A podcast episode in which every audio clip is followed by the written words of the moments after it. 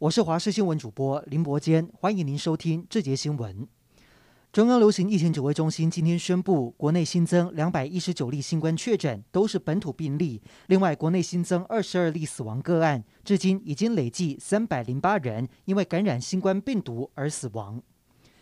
苗栗电子厂群聚案又扩大，又新增了十六名的确诊者，包括鸿海旗下的金鼎精密机械的五名员工确诊。位在金源电子旁的力晶积成电子公司也出现一名员工确诊，他们也是苗栗电子厂传出染疫的第五家上市公司。另外，还有一家负责清洁移工宿舍的美加美公司，也有一名员工染疫。整个群聚案已经达到两百八十一人确诊。劳青处再次重申，全县移工除了上下班外禁止外出，但是光一个晚上，警察局就取缔二十一件移工违规外出。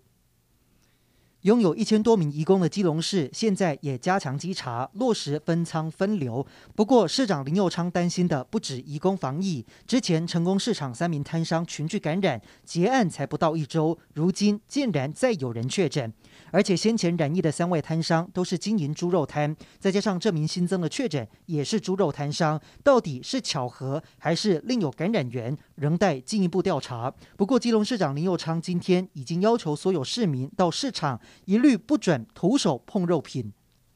南部疫情，台南新增一例，是日前一位确诊者传产老板的太太，而高雄则是再一次传出嘉陵的好消息。不过，现在自主停业的瑞丰夜市看到警戒延长到二十八号，有些摊商担心再不营业，生活会过不下去，也领不到纾困金，所以决定下礼拜恢复营业自救。对此，市府表示会祭出各项纾困方案来协助摊商。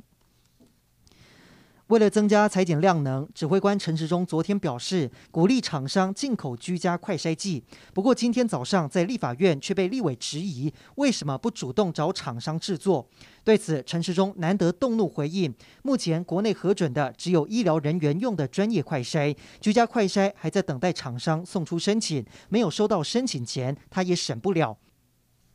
国内莫德纳疫苗即将开打，高医内科部长卢伯良建议，孕妇和对 AZ 疫苗第一剂严重过敏的患者应该优先施打，因为国外研究指出，染疫的孕妇有较高的死胎以及早产的几率，而接种辉瑞和莫德纳疫苗之后，和同时期无接种者相比，流产、胎儿异常的比率也没有比较高，显示莫德纳疫苗在任何孕期都可以施打。而指挥中心表示，目前莫德纳疫苗会先提供给医护的第一类来做施打。